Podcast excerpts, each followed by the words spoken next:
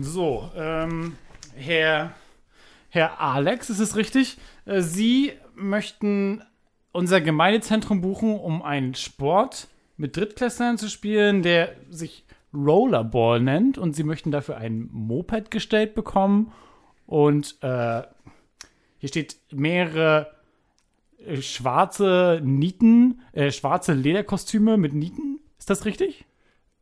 Die Sportart heißt äh, Rollenball. Ah, äh, Roll der Ball? Rollenball. Ah, ist das holländisch? Äh, ja, äh, Schlesisch. Schlesisch, aha. Äh, erzählen Sie mal mehr. Hier steht, oh, ist das richtig? Lebensmüde äh, Drittklässler brauchen Sie dafür? Äh, äh, lebensmüde oder einfach ein paar der weniger hellen. Okay. Ja. Und Möglichst niedrige Schwelle, Wahrnehmungsschwelle für Gefahrenpotenzial. Das sollten Leute sein, die einfach tendenziell im Schulalltag auch öfter dumme, äh, fahrlässige Sachen tun, die eine Gefahr für sie selbst und andere darstellen. Und der Zweck steht hier äh, Brot und Spiele. Ist das richtig? Ganz recht. Äh, Äh, ja, Think, eine Neuauflage der römischen Gladiatorenspiele, ja. aber mit Fireworks und äh, Flatrate, Brezeln und Bier. Ha. Hm. Gekauft. Nehmen Ja. wir. I did it again.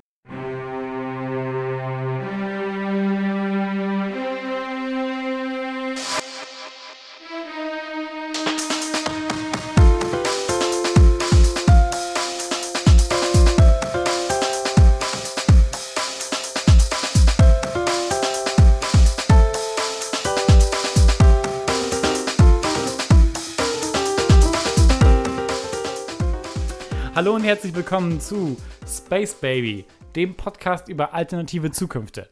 Wir reden über Filme, die in der fernen Zukunft spielen, die wir eigentlich schon lange eingeholt haben. Mein Name ist Lauritz. Und ich bin Alex. Hallo Alex. Hallo Lauritz. Schön mit dir hier in der Arena zu stehen und der Menge, der tobenden Menge zuzuhören. Da bist du auch so überidentifiziert mit deinem. Sportteam wie ich. So kannst du auch dich so erfreuen an den äh, sportlichen Errungenschaften eines Teams, das nichts mit dir persönlich zu tun hat. Oh ja, Wir sind alle Gewinner. wir sind alle, äh, heute an diesem glorreichen Tag sind wir alle Spieler für Energy. Energy is Genius, sagt uns dieser Film. Ja, Energy ist, wie meinst du Energy? Energy heißt das Unternehmen, für das da. Ist das so? Ja. Okay, das ist mir glatt entfallen. Das ist ein sehr origineller Name für ein dieses, Unternehmen. dieses äh, feine äh, Gewirr aus Plotsträngen und verschiedenen. Aber Ja. weißt du, aus diesem Grund setzen wir uns ja äh, hier äh, an diesem Abend zusammen, um Ja. äh, die feineren Details zu entklauben. Wir nehmen das auseinander für euch, Richtig. liebe Hörer. Die ihr sicher schon alle wartet, was es mit diesem Film von 1975 auf sich hat, den niemand gesehen hat. Ja, ich glaube aber, ich weiß nicht, äh, traditionell recherchiere ich ja so gut wie gar nicht im Vorfeld, während du die harten Facts checkst. Mhm. Äh, kannst du was sagen über den Box-Office-Erfolg von Rollerball? Lass mich mal kurz genau überlegen. War das ein super Flop, ist die Frage? Oder ich glaube nämlich fast, dass der Film äh, relativ mild erfolgreich war. Also zumindest kein Total, keine Kato Totalkatastrophe. Well, lass mich das gleich genau sagen. Ich bin immer noch am überlegen. Jetzt wird mir der 2002er Film gezeigt. Das cutten wir natürlich alles. Äh, ich weiß nicht, ob wir das cutten. Ich rede ja durchgehend. Also es ist schwer, das zu cutten. Äh, Das machen wir ja nur, um die Cut-Schwierigkeit zu erhöhen, künstlich, Oh damit ja. wir gefordert sind. das stimmt. Wir wissen schon mit jeder, wie wir der Episode auf irgendeine Art und Weise herausgefordert werden. Bla bla bla. Ah, tatsächlich kann man sagen, dass dieser Film ein Erfolg war, aber auch nur, weil er sehr low budget war, zumindest für unsere jetzigen Verhältnisse. Damals ein Budget von 5 bis 6 Millionen äh, und ein Ertrag von 30 Millionen. Ja, das ist äh, ein voller Erfolg. Huh. Ja, ja, ja, schon. Ich würde schon sagen, eher ein Erfolg. Du hast natürlich den Marketingkosten und sowas. Die, man, man ja. sagt generell, äh, Marketingkosten sind so Rule of Thumb mäßig nochmal dasselbe wie Produktionskosten. Also 12 Millionen haben wir insgesamt und 30 Millionen eingespielt. Das ist schon respektabel. Mhm. Das also, stimmt schon, ja. Ja. Also, aber ich, ich meine, man hat sich vielleicht mehr davon erhofft. Ja, vermutlich. Äh, Aber tut man wenn das man nicht immer? wie viel Arbeit da teilweise reingegangen ist, was das Konzept angeht. Nicht so sehr der Film selbst, aber mehr so die Ideen dahinter. Ja, da muss jemand lange Nächte am Schreibtisch sich den halt Kopf so, zerbrochen haben über dieses Schatz, geniale ich kann doch nicht Konzept. schlafen gehen, ich muss mir diese Regeln ausdenken. Rollerball. Ähm, aber äh, rollen wir mal von, von vorne in die Bahn hinein. Und zwar das ist äh, Rollerball-Talk, du verstehst das wahrscheinlich. Ja, nicht. ja, nee, das ist äh, die Rollerball-Lingo. Natürlich, Ja. ich bin voll drin. Ich gehöre auch zu den Roller-Kids. um ja erstmal auch. so ein bisschen reinzurollen in äh, das äh, Jahr 1975, als ihr das erste Mal von diesem Film gehört habt, ihr alle 40-jährige Zuhörer, die wir hier haben. Äh, nee, um uns ein bisschen äh, in die Stimmung zu bekommen, haben wir einen kleinen Trailer vorbereitet. Da, da, da, da, da, da. Wir schreiben das Jahr 2018. Kriege oder Hunger gibt es nicht mehr. Stattdessen veranstalten die herrschenden Mega-Corporations Wettkämpfe in einem blutigen Sport. Rollerball. Jonathan E. ist der erfolgreichste Rollerballer aller Zeiten, aber jetzt sagen ihm seine Bosse, dass er aufhören muss. Außerdem kommt es durch etliche Regeländerungen zu immer brutaleren Matches. Kann sich Jonathan dem Willen seines Unternehmens widersetzen? Kann sein Team die eskalierenden Spiele überstehen? Will Rollerball eigentlich Spaß machen? Findet es heraus in Rollerball. Rollerball-tastisch. Ballomatic. Ja, Ah. tja. Sie können vielleicht rollen, aber sie können nicht gleiten. Äh, wa- Was ist das für eine Anleitung gewesen? Äh, ähm, Rechtfertige dich. von dir hätte ich erwartet, dass du diese Referenz abpickst. Simpsons. Achso. Aber ich kann mich nicht an den Kontext erinnern oder den Joke. Ich kann mich nur an diese Line erinnern. Okay, merk dir diese Sache. Ich habe nachher eine Simpsons-Reference, um dich, um dich äh, abzuholen. Wieder. I see, okay. Ja. Okay. Nimm einen Pin, pack es rechts oben an die Korkwand und nachher hole ich ihn runter und dann können wir so alles wieder rund machen und so einen wunderschönen Podcast. Während dieser Kreis. Erklärung habe ich vergessen, worum es ging. Kannst du nochmal? Simpsons-Reference. Klar, eh, ein, okay, ja. God damn it. Komm schon, Laurenz. Hit me. Keep it together. Keep it, reiß dich zusammen, verdammt. Okay, worum, äh, wollen wir, worüber wollen wir als erstes sprechen, äh, wenn es um. Mm, Erst einmal Oh. müssen wir thematisieren, wann dieser Film eigentlich spielt, und zwar im Jahr 2018. Alex, erinnerst du dich noch an 2018? Ein sehr opulentes Jahr, ein faszinierendes Jahr. Äh, ich will nicht äh, dick auftragen, aber ich würde Ja. so weit zu gehen, zu sagen, dass es sich um, bei 2018 um eines der großen Jahre äh, im. Äh, Hast du Ähm, dich gerade verfangen? ja, ich habe mich. Wir haben vorhin drüber geredet. Äh, ich habe beim mein Gedächtnis und ich weiß nicht, ob das quasi mehr oder weniger normal ist mit fortschreitendem Alter oder ob äh, das eine Medical Condition ist, äh, mit der ich mal zum Arzt gehen sollte. Aber ich habe festgestellt, dass mein punktuelles Gedächtnis relativ schlecht ist. So, bei mir wird alles so eine Art Blur relativ schnell und ich kann mich nicht an 2018 Specific Events so wirklich gut erinnern. Also so kleinteilige. Wie sieht's bei dir aus? Es geht so. Bei mir kommt auch alles. Also langsam wird alles zu so einem Brei aus so ein paar einzelnen so historischen Punkten, so, okay, alle fünf Jahre ungefähr so und alles dazwischen ist immer nur so eine, eine Stockmarket-mäßige Linie, die abwärts geht, während ich mich langsam mit meiner eigenen Sterblichkeit abfinde. Ja, ja, das ist, ähm, ja, ja, bin der. Äh, ja, äh, ich finde, ich glaube, ich habe eine gute Idee. Wir sollten was komplett Neues und äh, innovativ Revolutionäres machen und in Form eines Quizspieles uns in das 1975er Mindset begeben. Was hältst du davon, Laura? Ein Quizspiel, denkst du etwa an, wann, sind wir? The question isn't where we are. It's when we are. The question is, when the hell are we? The question is not so much where we are as when we are. Hallo Alex, herzlich willkommen zu Wann sind wir? Hi. Bin Aus irgendeinem Grund bist du immer noch in der Show. Du konntest dich gegen viele andere, klügere Kandidaten durchsetzen. Was ist dein Geheimnis? Ähm, mein Geheimnis ist einfach immer und immer wieder äh, den Typen hinten zu bestechen, der für die Auswahl der Kandidaten zuständig ist. Timothy? Ja, God damn it. das mit uns ist was Besonderes, Lauritz, urteil nicht. Na gut, okay. Äh, da, das werde ich mir auch merken für später und auch an meine äh, Ko- Kordwand, äh, Korkwand pinnen und Timothy äh, äh, rauswerfen. Okay. Alex, deine erste Frage. Wie lautet der volle Titel des 2018 veröffentlichten Sequels zu Pacific Rim? Pacific Rim, Doppelpunkt. Oh, ah, ist das der? Okay, du hast mir jetzt quasi schon eine Hilfestellung gegeben. Das ist natürlich Ja. besonders unangenehm peinlich, dass ich die Antwort nicht weiß. Pacific Rim, äh, New, Beyond the Rim. Another Rim. es ist Pacific Rim Uprising. Oh, Aber Beyond the Rim. Beyond the Rim wäre richtig nice gewesen. Komm schon. Es ist besser als Uprising. Ja, there you go. Ähm, äh, ja, das war nicht, schon mal nicht so gut, aber du kannst dich noch gerade so festhalten, weil ich noch mehr Fragen vorbereitet habe. Hit me already. Welche aquatische Romanze gewann 2018 den Oscar für den besten Film? Oh fuck, ich weiß, ich weiß, ich weiß den Film und äh, The Haha of Water. Aber was ist es? The Form, the Sound, the the. Oh fuck, what the? Mm, the um, Shape of Water. Oh mein Gott. Was für ein Spannungsbogen. Ja, das ist richtig. Yes, Wow, Alex. I, I still got it. Du schaffst es in die Bonus Round. Bonus Round.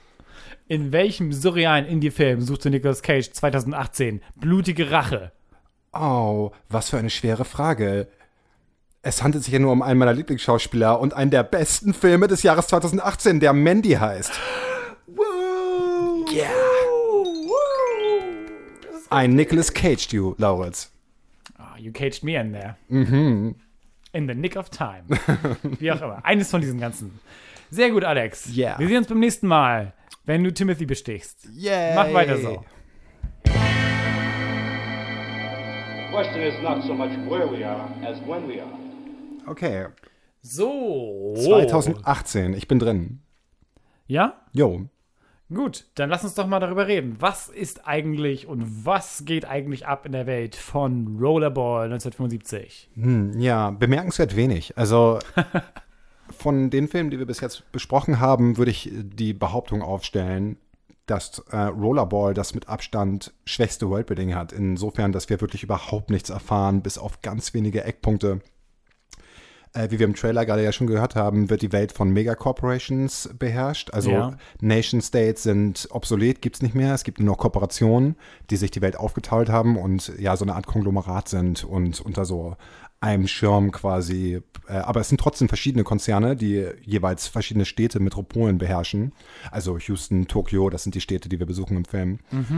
Äh, ja, und äh, im Endeffekt äh, wissen wir nicht so wirklich, wie die so sozioökonomischen Verhältnisse sind, in die das Gros der Bevölkerung lebt. Wir wissen nur, dass sie anscheinend abgelenkt werden müssen äh, mit so einer Art Neuauflage von römischen Gladiatorenspielen. Und das ist ja, was Rollerball im Endeffekt ist. Also ein sehr gewalttätiges äh, Spektakel. So eine Mischung aus, ja, diese ganzen amerikanischen Extremen quote-unquote Sportarten wie so Destruction Derbys, Monster Truck Races, weißt du, diese ganzen Evil Knievel, Motorradsprung-Sachen, solche Vibes hatte ich da halt sehr. Ja, auf jeden Fall. Da ist etwas so distinkt Amerikanisches. an Genau, was sehr amerikanisches. Und dann gleichzeitig halt so diese, diese ganze Uniform, die die anhaben, die so an Football erinnert. Und also es ist Ja. einfach ein Spektakulum für, für die wild aufgepeitschte Masse, die auch, wie man im Film sieht, immer total into it ist. Und Mhm. äh, ja, und ähm, was wir im Film auch noch so erfahren, ist, dass diese Sportart mehr oder weniger darauf konzipiert ist, äh, die Message rüberzubringen. Als Individuum bist du relativ äh, ohnmächtig und du brauchst das Kollektiv, du brauchst das Team, um quasi zu funktionieren. Nur in, äh, als Teil eines Ganzen kann, äh, kannst du dich überhaupt in irgendeiner Form äh, ja, verwirklichen oder äh, dein Potenzial ausschöpfen. Und äh, um das zu untermauern, ist dieses Spiel so konzipiert, dass die Ausfallrate der Spieler so hoch ist durch diese halt sehr gefährliche, gewalttätige Sportart, die das ist, Ja. äh, dass die, äh, dass einzelne Spieler so schnell ausgewechselt werden durch halt, äh, dass sie, sie werden einfach unfähig, diesen Sport weiter zu verfolgen, weil sie entweder sterben oder schwer verletzt werden, dass es kein Personenkult um einzelne Spieler gibt, sondern nur um Teams. Und dieses Ding wird aber gebrochen, weil unser Protagonist, äh, der Name Äh, Jonathan E. oder Johnny E. Johnny E, super non, nicht generic, so, ähm, der ist irgendwie seit zehn Jahren dabei und mehrfacher Meister und, äh, und deswegen der herrschenden Klasse ein Dorn im Auge, so. Also, wir können quasi über, und da sind wir eigentlich von meiner Seite mit dem Worldbuilding am Ende, wir haben quasi Megacorps, die mehr oder weniger versuchen, die Weltbevölkerung stillzuhalten, mit so Brot und Spielen und äh, gleichzeitig soll Individualismus unterminiert werden und so über diesen Sport so eine Art Kollektivismus gefördert werden. Hast du da Anmerkungen?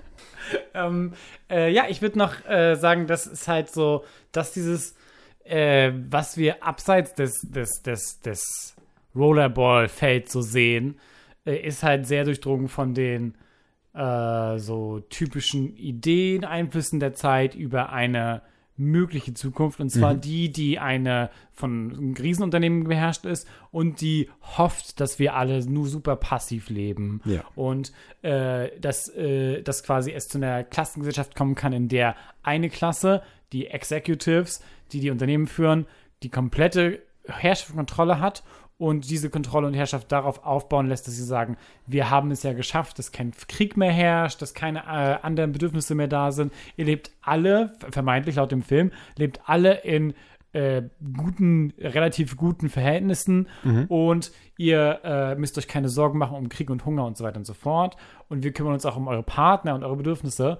Und außerdem äh, werdet ihr eben noch unter Drogen gesetzt, kriegen so kleine weiße Pastillchen, Oh ja, stimmt, die diese- wohl äh, äh, größtenteils so zum Beruhigen sind. Aber dann gibt es auch eine Szene, wo zum Beispiel unser Jonathan äh, einer von seinen Begleiterinnen eine gibt und sagt, dass es ein Aphrodisiak wäre.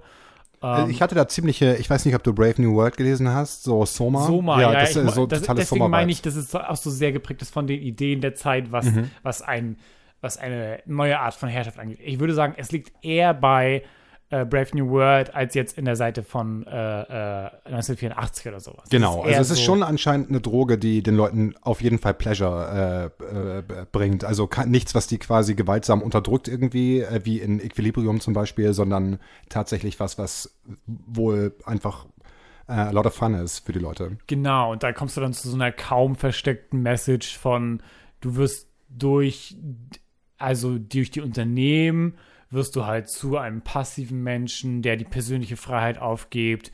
Und du kommst halt, witzigerweise, kommen wir halt durch das, was du erwähnt hast, dass quasi äh, es das Individuum, also zeigen, die Schwächen des Individuums zeigen soll, kommst du eigentlich witzigerweise zu einer gegensätzlichen Meinung, wie Sport sie eigentlich größtenteils so, was die meisten Leute mit Sport verbinden. Und zwar, dass du gerade den Stellenwert quasi des, des, des, der, der gesamten, des gesamten Teams hast Ja. und deiner Leistung für das Team.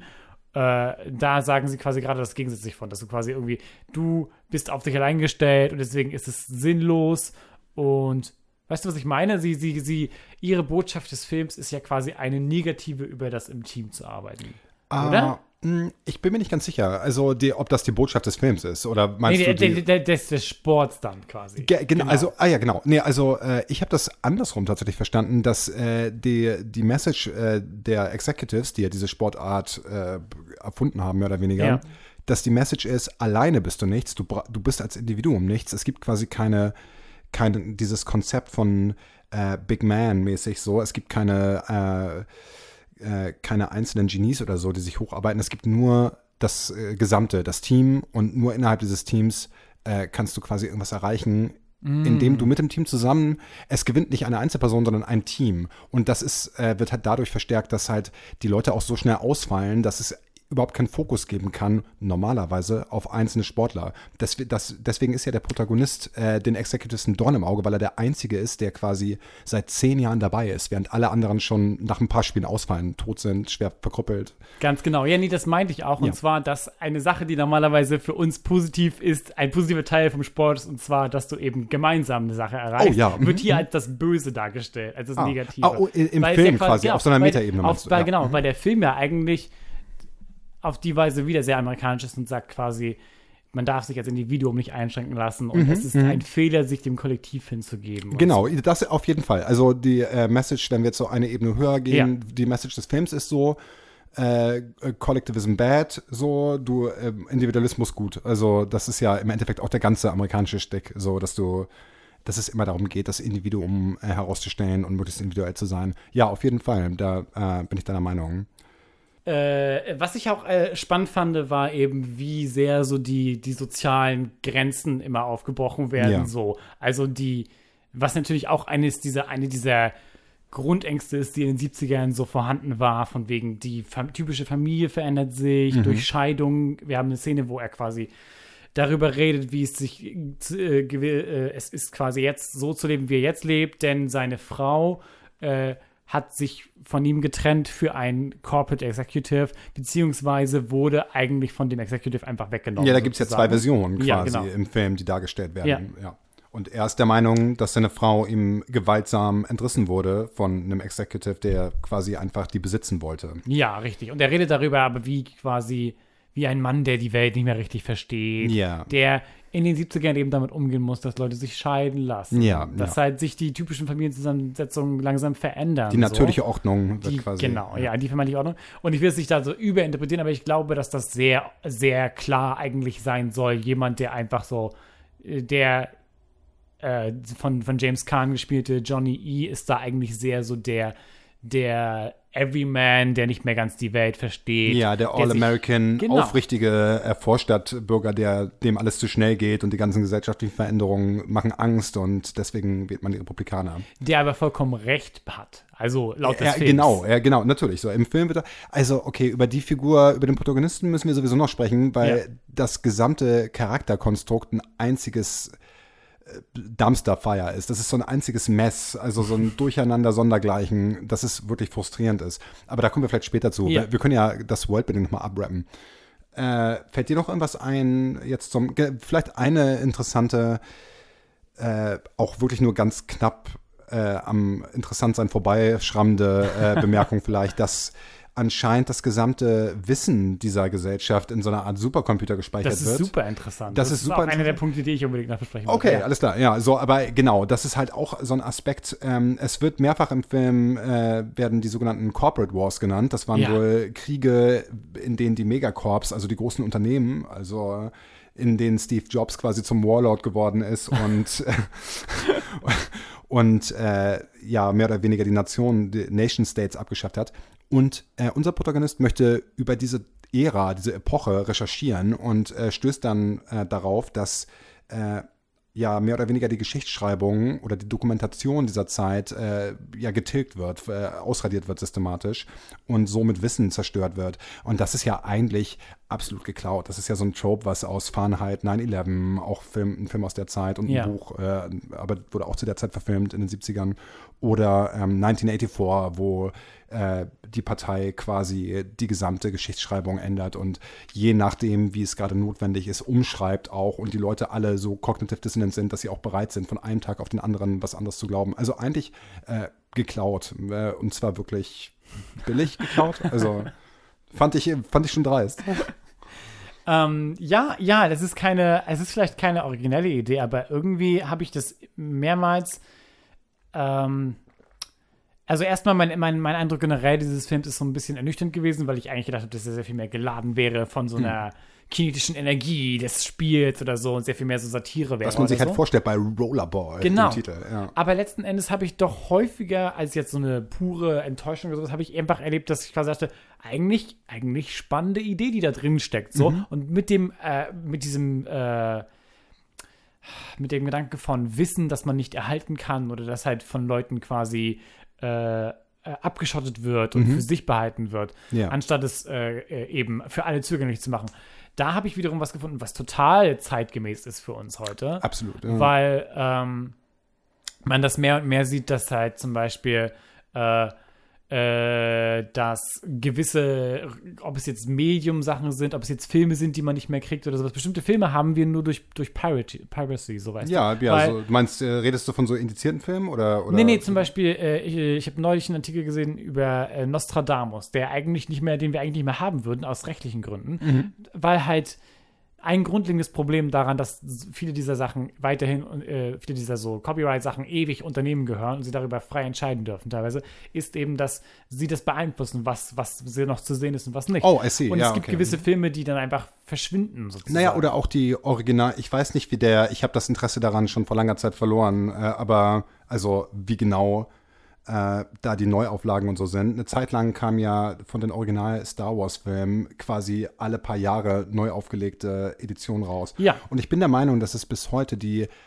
unbearbeiteten Originale jeweils aus den 70ern und 80ern nicht äh, zu erstehen gibt. Und ich glaube, George Lucas hat auch irgendwas gesagt im Sinne von, äh, wenn er könnte, würde er persönlich jede einzelne Kopie händisch zerstören, weil er einfach nur noch die äh, Special Editions mit digital eingefügten Jabbas gerne sehen würde. Ich glaube, das hat er gesagt über das Star Wars Holiday Special. Hat er, äh, whatever. aber aber das, dein Punkt das steht trotzdem, denn das fand ich schon immer eine der traurigsten Sachen daran, dass du nicht mal die Option hast, die originale Version zu sehen. Ah, Das ist natürlich jetzt eine größere Frage, weil es in diesem speziellen Fall nicht um äh, Geschichtsschreibung geht, doch irgendwie um Zeitdokumente, aber ja um ähm, künstlerische im, im Kunst im, im weitesten Sinne. Und da natürlich die Frage ist nach der, wer hat da äh, die Oberhoheit drüber? Der Urheber oder wird Kunst automatisch so eine Art, geht das über in den Besitz der Allgemeinheit, der äh, gesamten Menschheit als Kultur? Äh, und das ist eine super interessante Frage. Auf Richtig, das ist es auf jeden Fall. Ähm, aber ich finde halt auch, dass es eine sehr zeitgemäße Sache ist, darüber zu reden, wie gewisses Wissen und gewisse eben, ob es nicht nur Medium ist, sondern auch eben Software und so weiter, Mhm. äh, eben eine Verpflichtung hat, irgendwann halt ähm, allen Leuten zugänglich zu sein, Ja. nicht hinter irgendwelchen Informationssperren und so zu sein. Und wir uns eben die Frage stellen müssen, wie gehen wir damit um, damit diese Sachen erhalten bleiben können. Ob es jetzt irgendwie äh, Nachrichtenmedien sind oder sowas. Wenn wir kein Geld dafür ausgeben, können sich diese Dinge alle nicht erhalten. Ja, ja. Und wenn wir nicht äh, quasi die frei zugänglichen so Wege, an mein Wissen zu kommen, beschützen, dann werden sie auch nicht erhalten bleiben. Ja. Und deswegen fand ich halt, aus irgendeinem Grund hat mich dieses, dieser kleine Mini-Aspekt, der auch nicht so krass gut erklärt wurde von diesem Film, hat mich das aber interessiert, weil ich finde, dass es eine, eine nicht zu unterschätzende Sache ist in, in, dem, in der Art und Weise, wie wir unser Handeln für die Zukunft eben, weswegen wir überhaupt diese ganze Podcast-Sache hier machen, Ja. weil man da eben darüber nachdenken muss, was man lernen kann aus der Vergangenheit und wie man halt äh, von der Vergangenheit auf die Zukunft geschlossen hat, so. Ja. Und deswegen finde ich einfach, dass es ein voll spannender Aspekt ist, so. Wissenserhalten. Ja. Ähm, aber äh, Oder auch wie äh, die Awareness darüber, dass es halt äh, ähm, einfach gewisse äh, Akteure gibt, die ein Interesse daran haben, dass gewisses äh, das Wissen vorenthalten wird und auch Wissen aus der Vergangenheit, um quasi im Endeffekt äh, legitimieren wir ja alles, was heute besteht an Werten, an äh, an Nationen, die legitimieren sich ja immer aus der Vergangenheit. Deswegen haben wir überhaupt Geschichtsschreibung, weil das im Endeffekt äh, so, so eine Kumulation an äh, ja, äh, Legitimation ist. So. Und wenn die verändert wird, kannst du quasi mehr oder weniger, das sind so die Weichensteller für, wie wir die Welt heute sehen. Und wenn du das retroaktiv quasi verändern kannst, auch sehr gefährlich. Und das ist ja auch was, was äh, heutzutage passiert. So, wenn man irgendwie die Berichterstattung beispielsweise über ähm, ich weiß nicht, den Irakkrieg sieht und vergleicht zu der Berichterstattung in den 60ern und 70ern zum Vietnamkrieg, die sehr viel kritischer war und wie da Sachen gewhitewashed werden und so weiter und so fort. Also das ist quasi was, was durchaus ongoing passiert und ja. Ja, äh, by the way, äh, zum Thema Irakkrieg, äh, äh, ein ganz gutes Podcast dazu, dass das nochmal sehr gut aufgehört hat, ist Blowback, heißt das. B-L-O-W-B-A-C-K, nur als kleiner so Plug nebenbei. Das Weil das hat mich auch sehr interessiert, dass quasi so ein bisschen, es ist ein bisschen ein Thema und ein Krieg, der quasi äh, in Vergessenheit geraten ist, über den kaum noch geredet wird und dessen Konsequenzen für alle nur so deprimierend sind und so eben belastend sind, dass in vielen, vielen unterschiedlichen Kontexten da einfach nicht mehr richtig ganzheitlich drüber geredet wird, wie Ja. eigentlich das zu der Zeit damals war, wie die Stimmung war und wie es jetzt ist. Wie auch immer, komplett, nicht komplett zu weit, ja. ja, genau. das, sind war- alles Themen für unseren zukünftigen Politico-Podcast, den wir eventuell irgendwann starten. Politico melde dich bei uns gerne. Ja. Oder auch äh, Weiß. Wer kann es noch machen? Ja, The Hill. unbedingt weiß, bitte. Also ich kann es kaum erwarten. ähm, ja, nee, meldet euch alle bei uns. Äh, wir machen das schon. Ähm, genau, lasst uns doch ein bisschen äh, ins Detail gehen über diese, über so weirde Dinge, die uns aufgefallen sind Ja. und die wir noch spannend fanden. Ähm, Such as. such as. Also wir können, ähm, wir können darüber reden. Also, okay, ich hätte zwei, oder nee, ich hätte ein großes Thema, äh, was mich noch interessieren würde. Also im Endeffekt haben wir ja, äh, okay, das ist ein bisschen komplexer, da muss ich ein bisschen für ausholen.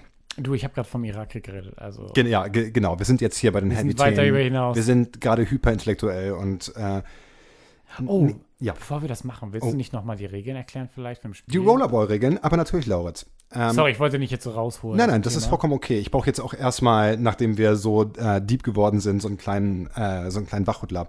Rollerball wird äh, in drei Runden gespielt, zu je 20 Minuten.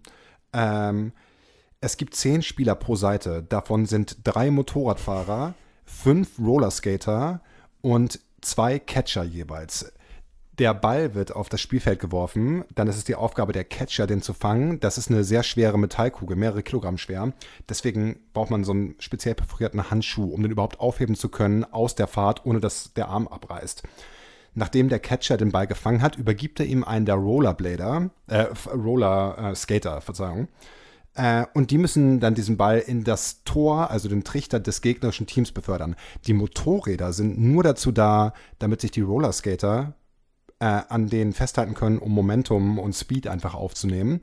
Und äh, es ist verboten, äh, Gewalt anzuwenden gegen andere Leute. Äh, man bekommt drei Minuten Auszeit, wenn man das macht. Also wenn man jemanden auf dem Spielfeld äh, furchtbar disfigert oder verkrüppelt, dann musst du von, für drei Minuten vom Feld. Was natürlich dazu führt, dass alle sich permanent gegenseitig verkrüppeln. Selbstverständlich. Äh, und im Laufe des Films werden diese Regeln noch gelockert. Das ist dann keine drei Minuten Auszeit mehr. gibt. Aber das ist das, also äh, wir lachen jetzt so ein bisschen darüber, aber ich habe, also erstmal, ich weiß nicht, wie es dir ging, aber ich habe den Trailer für Rollerboy gesehen. Ich habe versehentlich zuerst den Trailer den Trailer der Neuauflage aus 2002 gesehen, der eine äh, solide, äh, absolut handfeste 3% Wertung auf Rotten Tomatoes vorweisen kann. Ja.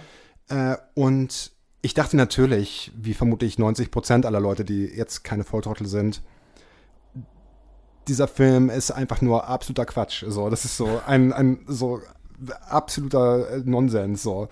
Und ich muss aber sagen, dass im 1975er Originalfilm dieses Spiel super krass durchdacht ist. So, das macht wirklich Sinn und ich glaube, es wäre super unterhaltsam. Natürlich müsste man ein bisschen zurückcutten, was die Gewalt angeht und vielleicht weniger Tote während eines Spiels. Aber Weniger Tote. da, dieses Spiel, dieses Regelwerk ist krass durchdacht. Also es macht wirklich Sinn. Und äh, die Anzahl der Spieler, welche Spielerrollen, also irgendjemand muss sich da bemerkenswert viel Arbeit gemacht haben, damit dieses Spiel zu konzipieren. Nee, ich stimme dir vollkommen zu. Also ich, ich äh, war auch überrascht, wie sehr ich dann doch äh, das, das äh, äh, spannend fand und dachte so, Oder hey, das Fesseln. könnte echt Spaß machen. Also abgesehen von der brutalen und menschlichen Gewalt, die wir da sehen, dachte ich wiederum immer wieder, ah, das klingt, das sieht eigentlich ganz cool aus. So. Total. Und es sieht auch wirklich cool aus. Und ich muss auch sagen, du hast gerade gesagt, so, du hast so diesen kinetischen Punch, diesen Umf-Effekt so ein bisschen vermisst. Ich fand eigentlich, dass so die ähm, Rollerball-Spielszenen mit am ah, der Film äh, hat Überlänge, zwei, über zwei Stunden knapp so und äh, zieht sich oft viel. Aber ich muss sagen, diese Rollerball-Spielszenen waren wirklich für mich sehr unterhaltsam, auch unter so Aspekten von einfach Stuntwork und so. Also da waren auf jeden Fall beeindruckende Stunts bei für 1975 und da, dafür, dass man davon ausgehen kann, dass da sehr viel vermutlich mit relativ niedrigen Sicherheitsstandards gemacht wurde und Ich dachte auch schon, Also- also, einige werden vermutlich irgendwie. ich gehe davon aus, dass es schwere Verletzungen am Set gab, auf jeden Fall. Und nee, das fand ich eigentlich wirklich cool. Also weniger albern und wacky als angenommen und doch tatsächlich spannend. Also ich würde sagen, das sind die besten Szenen des Films. Ja, ich, äh, äh, da stimme ich dir auch zu. Was mir halt nur, was mich halt nur verwundert ist, dass es halt letzten Endes im Großen und Ganzen ein Film ist, der eher als ein Sport, tragisches Sportdrama mit Sci-Fi-Setting definiert werden könnte, als jetzt als Satire oder als reiner Science-Fiction-Film oder dergleichen. Allein schon, weil die Stimmung immer doch sehr matter of fact ist. So die Kameraaufnahmen sind häufig auf eine Art und Weise, wie du es auch sehen würdest, wenn du irgendwie eine, wenn du zum Beispiel eine verschiedene Perspektiven sehen würdest vom, von Football oder sowas. Hast du viele Perspektiven, die einfach sehr ähm, äh, so statisch sind und von oben herab sind, einfach äh, äh, das große Ganze zeigen und dir immer wieder klar machen, das ist, das soll in einem ganz normalen Stadion stattfinden, mit lauter betrunkenen Ja. äh, Leuten, wahrscheinlich zugedruckten Leuten, die es alle total feiern und so. Und, ähm, und am Anfang hat mich, fand ich das ein bisschen quasi so eher äh, ein bisschen so slow. Es hatte diesen Dokumentarfilm-Charakter, aber je mehr näher wir dann so, je mehr das eskaliert ist und je mehr so diese Regeln über Bord geworfen wurden und je mehr so Brutalität und, und Ausnahmesituationen mitbekommen haben, desto näher waren wir auch immer dran an der Action. Und da hast du vollkommen recht, da war es dann wirklich so, dass man mitgenommen wurde von diesen weirden Stunts, wo Leute durch die Gegend gesteuert wurden oder wo andere von dem Motorrad untergetreten wurden. Ähm, und da war man dann tatsächlich irgendwie äh, doll dabei. Also es ist halt nur das Ding, dass zwischen diesen Szenen dann jede Menge sehr langsame Ja. Gespräche waren und sehr so introspektive äh, Pseudophilosophie, ist- die auf ja. irgendeiner Couch geführt wird. Ja, das ist äh, generell so ein, äh, so ein Phänomen der 70er Jahre, so, dass einfach das Pacing extrem langsam ist, extrem äh, ja, und ich meine, das geht und ich habe da auch die Geduld und die Aufmerksamkeitsspanne für, wenn die Handlung und das Narrativ cool sind und die Charaktere vor allem likable sind. Aber das ist in diesem Film alles nicht gegeben.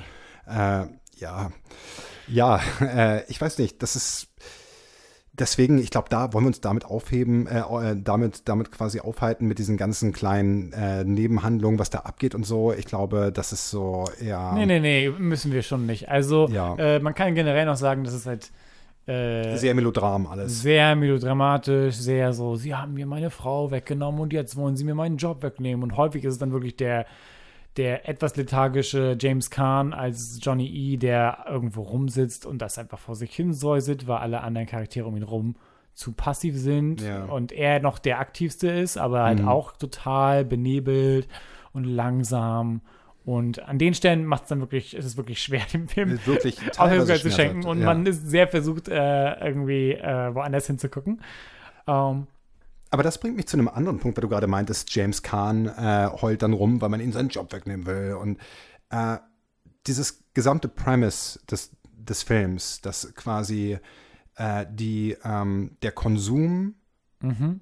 und diese Überflussgesellschaft mit dem Verlust von Freiheit, von individualistischer, von individueller Freiheit einhergeht. Das ist ja im Endeffekt der Staple, dass äh, die Aussage so. Wir haben jetzt äh, hier so eine Überflussgesellschaft. Es geht allen gut, aber das geht auf Kosten unserer Freiheit. So, wir sind keine Individuen mehr. Wir sind nur noch äh, gleichgeschaltete, äh, ja mehr oder weniger Konsumroboter.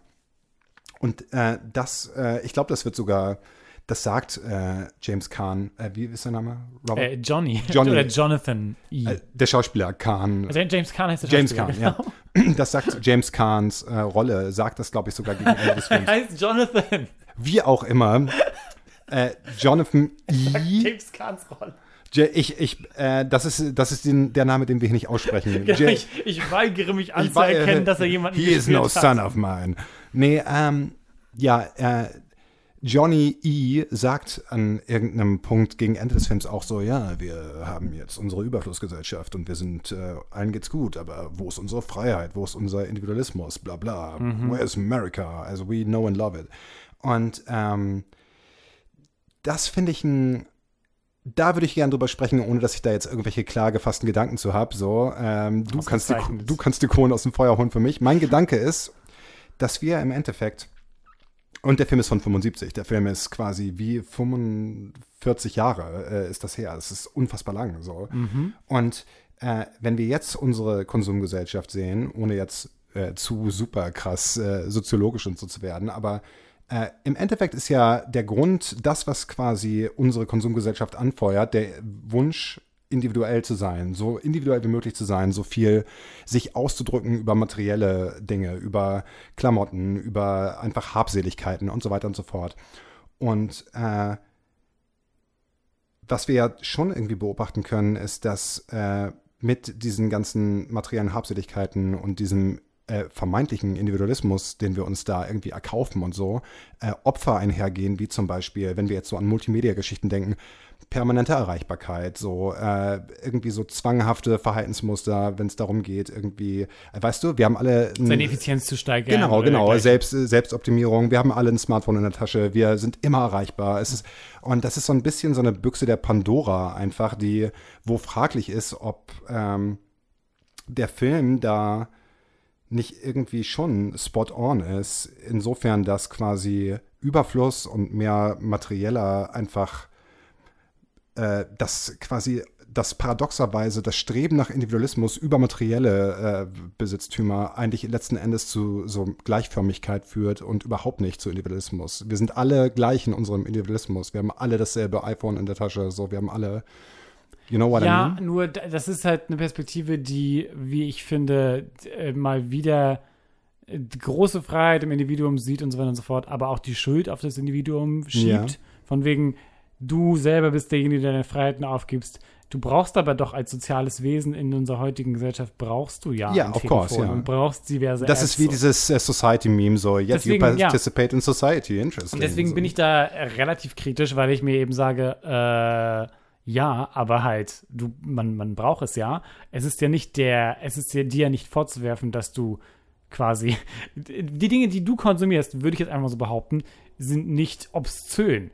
Oh, ja, der Gedanke, der Gedanke, dass überhaupt wir so konsumieren, alle, weil wir quasi so dermaßen abgehoben sind und weil wir quasi den Reichtum uns ergötzen, der ist ja eigentlich äh, quasi ein Witz im Vergleich zu dem, was halt tatsächlich passiert und ist ebenfalls nur, also im, der, im, im Vergleich zu der Art von so äh, ausufernden Hyperkapitalismus, der halt auf Ja, der oh, exekutiven natürlich, Ebene natürlich. passiert und Ja. ist häufig, glaube ich, sogar dazu gemacht, um die Leute in so Schuld und sowas zu bringen darüber, was sie haben. Damit Hm. du dich schämst quasi und zum Beispiel dir ausrechnest, wie dein eigener irgendwie CO2-Abdruck ist. Oh ja, das ist natürlich das ist alles alles eine, eine Abla Verlagerung natürlich- von so persönlicher auch natürlich, persönliche natürlich. Verantwortung. Ich rede natürlich von äh, gesamtgesellschaftlichen Entwicklungen, die kein Individuum. Natürlich kannst du als Individuum nicht aufhören, äh, aussteigen und sagen, okay, äh, ich werde jetzt nicht mehr konsumieren. Und wenn das jetzt alle machen, dann so funktioniert kann eine Gesellschaft nicht. Das ist vollkommen klar. Und genau was du sagst, so wenn irgendwie das Problem verlagert wird auf so individuelle Ebene, ist das natürlich ein Versuch, einfach nur gesamtgesellschaftliche Veränderungen zu verhindern und zu unterminieren, indem Ja. man das Problem nach unten durchreicht. Und ja, auf jeden Fall. Ich finde nur interessant, dass der Film auf der einen Seite halt diese, diese These aufstellt, dass Konsum zu Gleichförmigkeit führt, Ja. aber äh, unser äh, Protagonist, der sich irgendwo anscheinend im Laufe des Films als so eine Art Widersacher gegen diese Dynamik sieht, ist ja selber Teil dieser, äh, dieser ganzen Maschinerie, die im Endeffekt die Bevölkerung ruhig stellt. Verstehst du, was ich meine? Und er wehrt sich ja mit Händen und Füßen dagegen, aus diesem Job entfernt zu werden. Das ist, haben wir, glaube ich, vergessen zu erwähnen. Er soll irgendwann aus dem Job entfernt werden, weil er, nee, wir haben es gesagt, Ja. weil er seit zehn Jahren Spitzenreiter ist und er quasi dieses Spiel ad absurdum führt, dieses Konzept, dass die Leute so schnell wie möglich raus sind. Und er weigert sich aber zu gehen und ist damit mehr oder weniger äh, so Sch Schraube im Getriebe genau des Systems, das er ja kritisiert am Ende. Also es macht keinen Sinn Ich so glaube, wirklich. diesen Widerspruch, über den wir da stolpern, das Ja. ist ein sehr amerikanischer Widerspruch. Und zwar der, dass du trotzdem, äh, obwohl du on top bist, musst du eine, äh, musst du der quasi der Rebell sein, der gegen das große System kämpft. Hm.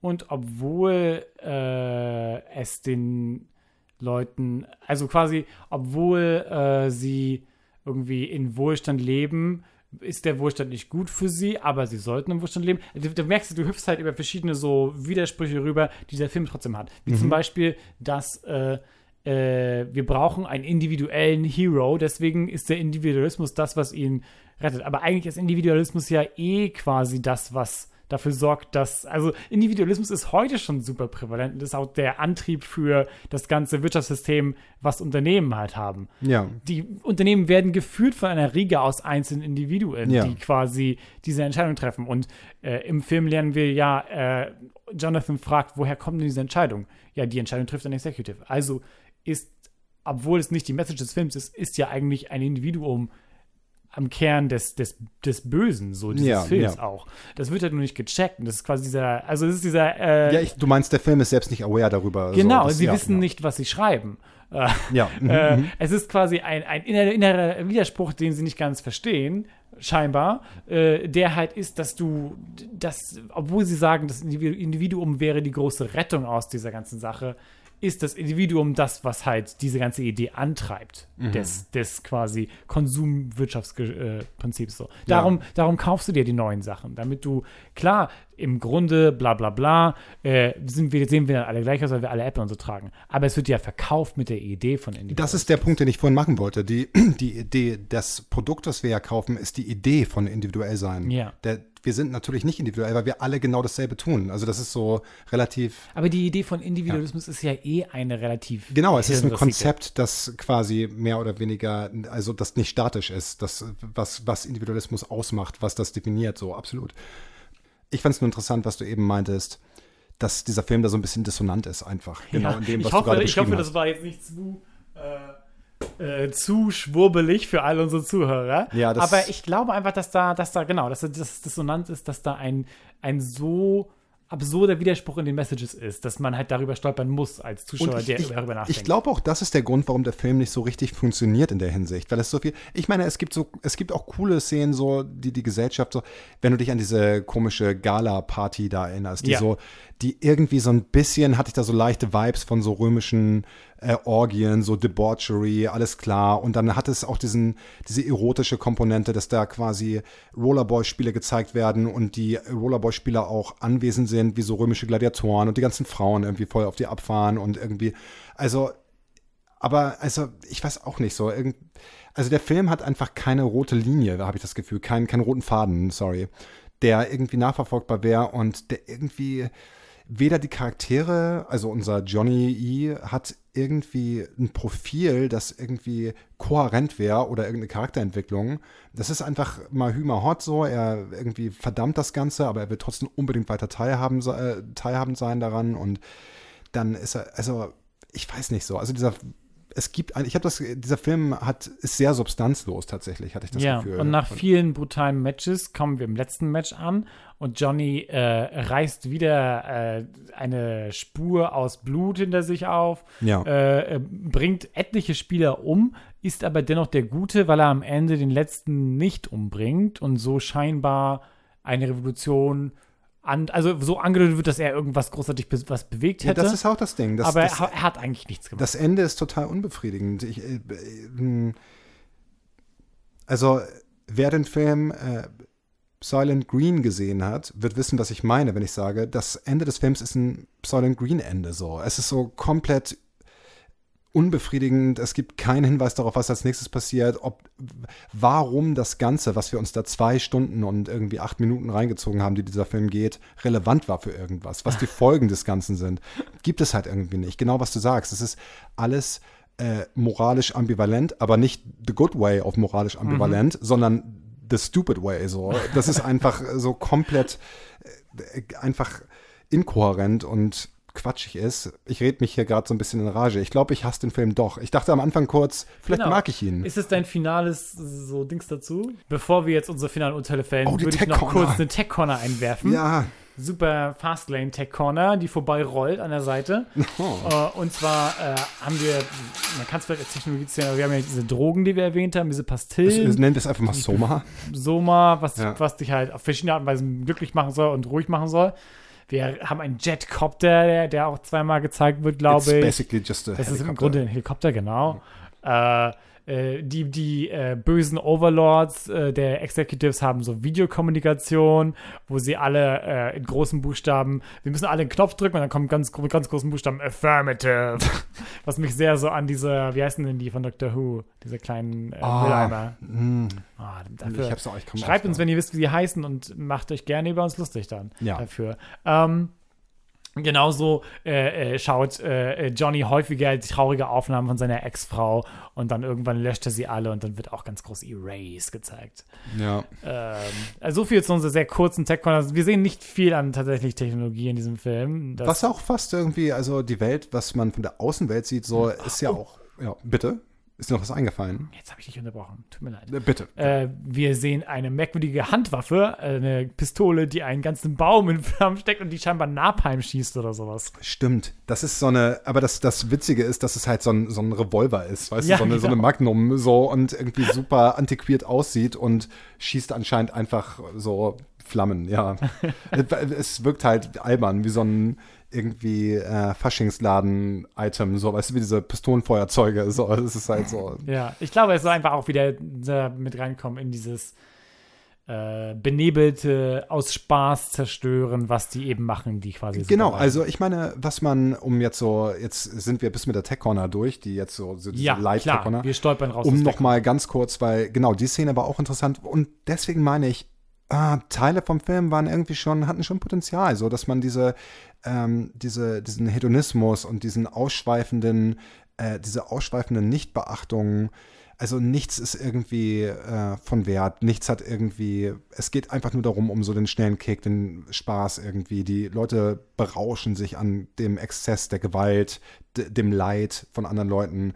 Wie du sagst, so mutwillige Zerstörung nach einer Party laufen die raus und setzen einfach Bäume in Flammen und Also da sind schon viele sozialkritische Aspekte, die aber so nicht nach Hause getragen werden, weil irgendwie, wie gesagt, der Hauptcharakter einfach keine, weiß ich nicht, so, ich will es jetzt nicht Ideologie nennen, aber nichts hat, keine, keine Überzeugung. Man, ich wüsste jetzt nicht, was im Endeffekt wie Johnny, was seine Meinung zu dem Ganzen ist. So offensichtlich hatte er kein Problem damit, in diesen Gladiatorenspielen irgendwelche anderen armen Leute, die da auch in diesem Rollerboy-Spiel am Start waren, umzubringen. Das war alles okay, aber Ja, seine Meinung ist scheinbar echt nur, ich will mein eigener Mann sein und meine Ja. eigenen Entscheidungen treffen. Ja, which is the boringest so Ja. und stupidest way, so einfach zu sein. Aber ja, dein Äh, Verdict, Lauritz. Was mein Verdict ist, äh, ich würde es empfehlen, wenn man neugierig ist über, über das, was wir jetzt erzählt haben, Ja. so, dann äh, es ist kein schlechter Film, würde ich sagen. Es ist nur ein Film, der ein bisschen zäh ist, langsameres Pacing hat, als wir jetzt gewohnt sind heutzutage. Ähm, aber halt ein paar unterhaltsame, merkwürdige Sportszenen hat. Ich würde davor warnen, dass der Film rassistische, mal wieder rassistische Darstellungen hat von äh, diesmal dem Team aus äh, Tokio. Tokio, das wir sehen, die halt alle mit sehr so aus äh, ne, dem Zweiten Weltkrieg so Stereotypen, Propagandabildern von halt den, dass die alle Karate kämpfen und alle gefühlslose Killer sind und sowas. So wird es quasi mal wieder dargestellt, die ihre Kampfriten haben und ohne mit der Wimper zu zucken dann die, die äh, Amerikaner hinrichten teilweise und eben ein Kumpel von dem Protagonisten äh, quasi äh, Gehirn totschlagen. Oh, aber hast du das Gefühl gehabt, dass das äh, quasi Bezug, also dass das irgendwie eine Aussagekraft haben sollte über das To- Tokio-Team? Ich hatte das Gefühl, dass einfach die Regeln nach und nach aufgehoben wurden, weil diese Executives halt unseren Johnny tot sehen wollten und das dann, ich meine, im nächsten Spiel, was glaube ich in New York stattfindet, nach Tokio, die World Championship, Ja. äh, da geht es ja genauso. Da werden Leute dann, da am, zu Anfang haben wir quasi noch ein relativ tames Rollerboy-Spiel, was immer noch heißt, dass Leute im Minutentakt irgendwie verletzt werden. Und am Ende sehen wir dann, wie irgendwie drei von den New Yorker Spieler einen äh, Houston-Spieler zusammentreten. Also auch stehen bleiben, aufhören zu Rollerskaten, um jemanden zusammenzutreten. Sicher, sicher. Die, die, Ja. die Art und Weise war überall brutal. Ja. Aber es wurde das Tokio-Team ja auf eine bestimmte Weise dargestellt, der Ja, sich sehr auf Karate, auf diese. Sachen bezogen hat, auf so kalte Blicke, die sich schon vorher zugeworfen wurden, die halt, was nicht gemacht wurde bei dem Ja, äh, das Team am stimmt, Ende. Äh, dann wurde eben gesagt, wie, wie blutrünstig sie nur auf Stellen äh, schlagen, mit denen man Leute sofort töten kann. Dann, Oh, hat, ja. dann war die Szene, wo sie den Kumpel von, von äh, Johnny umgebracht haben, war Moon- eben Moon sehr Pie. wie eine, wie eine Hinrichtung. Stimmt, so, ja. Das weil war, sie ja. zwei ihn festgehalten haben und einer von hinten ihm in, gegen den Kopf Ja, stimmt. Äh, Es ist ja, schon- sie waren schon also, die Villains so, ja. ja Plus ja. dann traf da auch Rassismus auf Sexismus, als irgendwie eine äh, äh, äh, äh, asiatisch markierte Frau äh, ihn irgendwie, den Kumpel von ihm vor dem Match massiert hat und sich Oh, auf seinen übel, Körper ja. gelegt hat. Also davor würde ich auf jeden Fall warnen. Dieser Film ist da, was das angeht, sehr so aus den 70ern und sehr so Also es ist, wird auf jeden Fall quasi, diese Stereotypen werden quasi auf Ja. eine ziemlich, ziemlich unangenehme Weise abgerufen. Aber ich, ja, also Aber halt, ja, ich würde sagen, wenn man an der Entwicklung von Sci-Fi interessiert ist und an diesen so schrägeren Examen, wie man nicht Ja. so redet, und an diesen Ideen, was ja mittlerweile auch häufiger in vielen anderen Sachen vorkommt, diese, die Idee vom Todessport. Ja. So, daran interessiert ist, dann kann ich ihn schon so leicht empfehlen. Ja, und äh, ähm, wir hatten uns äh, kurz, wie wir das zu tun pflegen, fünf Minuten bevor wir die Aufnahme starten, unterhalten über. Äh, Nur das absolute Minimum. Wir treffen uns wir treffen uns wirklich, Lauritz und ich hassen einander so. Wir sehen uns wirklich nur so hier ist um nur aufzunehmen. Ich komme dann rein mit einer Zigarette im Mund, gebe irgendwie meinen Mantel hier ab, so. Werd dann mit einem Kaffee in der Hand reingeführt in die, in die Mhm, von meiner. Sekretärin. Genau, und ich spreche dann hier meine Zahlen ein und dann stürme ich hier stumm wieder raus. Nee, ähm, wir hatten gesagt, so, dass ja dieses ganze Genre von so diesen äh, Death Games, so, weißt du, so irgendwie Hunger Games und Running Man und was es da alles noch so gibt. und Äh, Battle Royale. Battle. Royale, so, dass das ja schon irgendwie so einer der vermutlich älteren Filme, vielleicht nicht einer der ersten, aber der definitiv einer der älteren Vorreiterfilme ist, was dieses Konzept angeht. Und Mhm. das, dafür ist es schon interessant, so. Ja, okay, also softe Empfehlung. Ja, achso, äh, mein, ich würde noch dranhängen, also die Action-Szenen sind tatsächlich cool. Ich fand sie wirklich cool, Mhm. weil wenn man auf diese 70er-Ästhetik, 70er-Jahre-Filme haben, finde ich so ein ganz so eine ganz unique, einfach was du meinst, vom Pacing her, die Kamerafahrten und so, alles ist langsamer und fand ich schon cool. Die Action-Szenen waren okay, aber nur dafür, sich diesen Film anzugucken. Also wenn man jetzt, ja, Vielleicht eine Empfehlung für eine Clipshow auf YouTube, um sich die besten Action-Szenen yes, anzugucken. das definitiv. Aber den ganzen Film, als ich gesehen habe, dass der Film zwei Stunden, über zwei Stunden geht, dachte ich erstmal, okay. Und nach einer halben Stunde dachte ich, okay, so, this is bad. So, das, weißt du, was ich meine? Also Ja, ich würd weiß, was du meinst. Wirklich eiskalt das erste Mal vielleicht sogar keine Empfehlung aussprechen. Also gar keine. Fair enough, das kann Ja. ich verstehen. Ja. Wir gucken mal, vielleicht äh, gibt es eine coole Sache, die wir äh, äh, verlinken können auf YouTube, die alle Action-Szenen zusammen zusammengeschweißt hat. Ähm, Ich will ja. äh, aber nur, wenn wir dann so lustige Sounds und so Schreisamples einfügen, bei, wenn Leute weißt du, so den Wilhelm screamt, jedes. Mal, wenn jemand irgendwo langfliegt und so. Ähm, ja. Äh, so viel zu Rollerball. Ja, das war ach, ein Spaß für die ganze Familie. Und an dieser Stelle wollte ich gerne mal den Pin von der Korkwand holen, bevor ich es vergesse. Oh, ah. Das wäre ja eine Schande. Und zwar ist dieser Film ein Film, der gereferenced wird in einer Simpsons-Folge aus der sechsten Staffel, Lisa on Ice. Die Folge, wo Bart und Lisa äh, gegeneinander antreten und unterschiedliche Eishockey-Teams äh, sind, Oh. die halt ich, während ich den Film gesehen habe, dachte ich so, warum kommt mir das so bekannt vor? Vor allem dieser Stimmungsaufbau so, Ja. der, der quasi im, in der Show parodiert wird, von wegen, ah, die beiden umarmen sich am Ende und wollen sie lieber bekämpfen, nachdem das Spiel auch total brutal geworden ist, der Ja. Eishockeyspiel. Äh, was dann parodiert wird bei den Simpsons, äh, quasi äh, äh, äh, ist halt eben dieses friedliche Ende davon, weil sie im Grunde sich trotzdem später auseinandernehmen, alle so. Ja, ja, die, genau, die, die, Gefängnisinsassen, die die Leute drehen durch dann und in das Stadion auseinander. Was ja, im Film auch tatsächlich passiert so. Ja.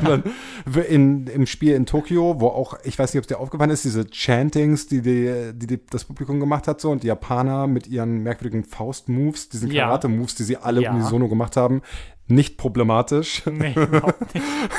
Und äh, ja, ähm, ja, auf, interessant, witzig so. Ja, ich glaube, bei den Simpsons sind einige Referenzen versteckt, die man erst äh, erkennt, wenn man genug Trash-Filme gesehen hat. Ich bin gespannt darauf, über was wir noch so stolpern werden. Ja, Aber das war äh, äh, große Genugtuung, vor allem, weil ich dann im ersten Moment dachte, bin ich zu paranoid, sehe ich jetzt überall schon Simpsons-Folgen? Nein. Nee, nee, ich glaube, es ist wirklich einfach so eine, so eine äh, Popkultur-Schatztour, die Simpsons so. Das ist so, die beziehen sich auf einfach alles. Alex, hast du diese Woche etwas zu empfehlen? Ah, ich bin so busy die letzten Wochen gewesen. Ich habe keinen Plug. Hast du einen Plug? Ich habe einen Plug. Und zwar spiele ich gerade Griftlands, heißt das Spiel. Du Hast alter davon, Grifter. Ja, hast du davon gehört? Äh, nein. In Griftlands, das ist so ein äh, Sci-Fi-Spiel, ein, ein Roguelike. Das heißt quasi im Grunde, dass äh, sich das Spiel immer jedes Mal ein bisschen anders spielt und du unterschiedliche Upgrades und sowas kriegst und du viele verschiedene äh, Anläufe versuchst. Äh, ein Roguelike und ein Deckbuilding-Spiel. Also eine coole Mischung davon.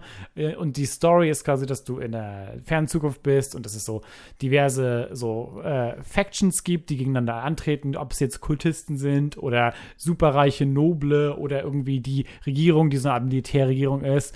Äh, du bist ein Grifter und versuchst eben durch Rumgaunern, durch so Deals, durch Sachen schmuggeln, dich langsam hochzuarbeiten, äh, vielleicht mit einer Person dich anzufreunden, aber mit einer anderen dann langsam eine Feindschaft dadurch zu entwickeln. Das klingt sehr du- komplex. ja, ja, es ist, es ist überraschend komplex und sehr spaßig, vor allem weil jede dieser Entscheidungen, häufig bist du im Konflikt und musst eben entscheiden, mit wem du dich jetzt äh, so zuordnest und wem nicht.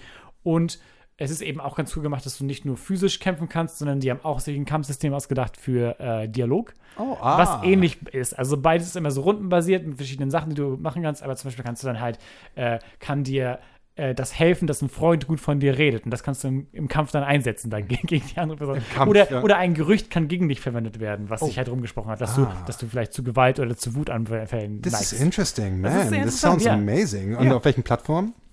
Äh, ich glaube, überall auf Steam, Epic, allen Achso, also das ist Game Stores. tatsächlich. Äh, Ich habe es so- am PC, ja. Genau, alles klar. Ja, also, genau. äh, also nein, es äh, wird sich auch eher nur für PC, vielleicht wird es mal auf die Switch kommen irgendwann, Ja. aber es neigt sich, halt, äh, lehnt es eher, ist halt eher dafür geeignet, weil du Maus und ja, so aber benutzt. okay, alles klar. Also, Also, es ist schon relativ komplex. So. Ja, das, ja. Ich stehe auch auf äh, Roguelikes und das klingt auch wie, ein sehr originelles Roguelike, Ja. was mehr ist als ein Dungeon Crawler oder so. Das ist halt Genau. tatsächlich irgendwie, das klingt super interessant. Ich werde es echt auschecken, Lauritz. Ach, diesmal wirklich? Ja, ich, äh, diesmal echt. Das verspreche ich. Schön. Äh, das, das freut mich. Ähm, ansonsten äh, bedanken wir uns natürlich fürs Einschalten, wie jedes Mal bei euch. Ich würde noch sagen, Schreibt uns, was ihr gerne sehen, was, was ihr gerne hören wollt das nächste Mal. Und ich würde sagen, Lauritz, wir äh, halten das aufrecht so. Ja, finde Die ich auch. erste Person, die erste Mail, äh, Darf entscheiden, was wir gucken. Wir können ja mal ein paar Ideen streuen, was noch so offen ist. Äh, obwohl wir sollten es, glaube ich, ich glaube, das ist äh, nicht fair den Zuhörern gegenüber, die jetzt gerade eine Nachtschicht arbeiten und erst morgen den Podcast hören zum Zeitpunkt des Hörens. Äh, wie wäre es, wenn wir das ausraffeln? Wir machen das so, dass wir alle Mails kompliziert. auf Lose schreiben, händisch auch wirklich, mit Kugelschreiber, dann in einen Hut packen und du, Lauritz, ziehst einen der Schnipse raus und der hat Mhm. gewonnen. Vorausgesetzt, wir kriegen eine Mail. Dann ja. Ja, also ähm, vielleicht einfach als Anreiz, dass wenn ihr den Podcast erst ein paar Tage später hört, nicht glaubt, dass die, alle Chancen schon vorbei sind. Schreibt uns einfach Mails. Schreibt uns einfach. Und schreibt uns auch, was ihr vielleicht sonst überhaupt für Filme hören wollt gerne. Schreibt uns gerne, was ihr von uns haltet, ob wir schöne Stimmen haben und so weiter und so fort. Ja, spacebabypod at gmail.com. Pod. P-O-D. Wie Podcast-Ding geschrieben wird. POD. Ja, spacebabypod ohne irgendwas dazwischen at gmail.com. Außerdem könnt ihr uns folgen bei Ähm, Instagram. Instagram, ja. und da sind wir bei at spacebabypod. Ja. Und Da verfalle ich direkt den Instagram. Instagram, ab ins Instagram. Ja, ins Instagram. Ins frühe Instagram mit unserem äh, Deine eigene Podcast. Beerdigung Livestream aus dem Instagram. Ja, this is gonna be great. Ähm, vielen Dank fürs Einschalten. Wir hören uns wieder in zwei Wochen. Schickt uns eure Vorschläge für unsere nächste Episode. Ansonsten guckt auf unser Instagram. Wir machen sonst eine Abstimmung wahrscheinlich wieder Jo. über coole Ideen.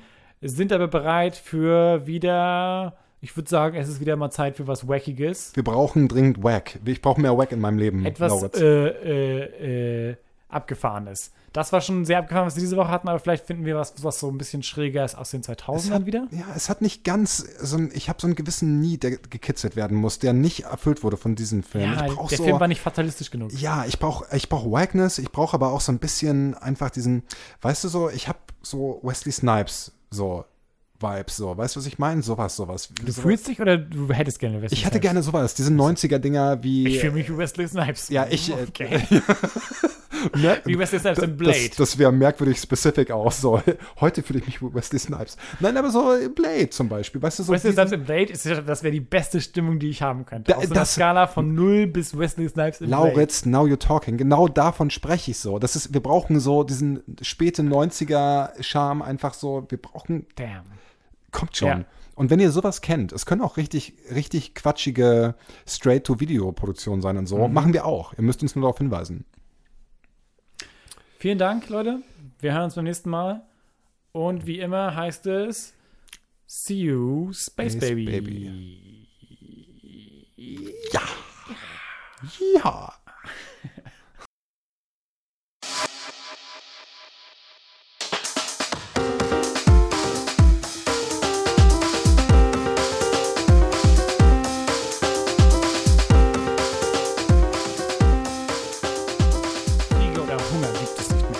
Stattdessen veranstalten die herrschenden Mega Corporations Wettbewerbe, bla bla bla bla. Hey, Sorry. das wird garantiert rausgeschnitten.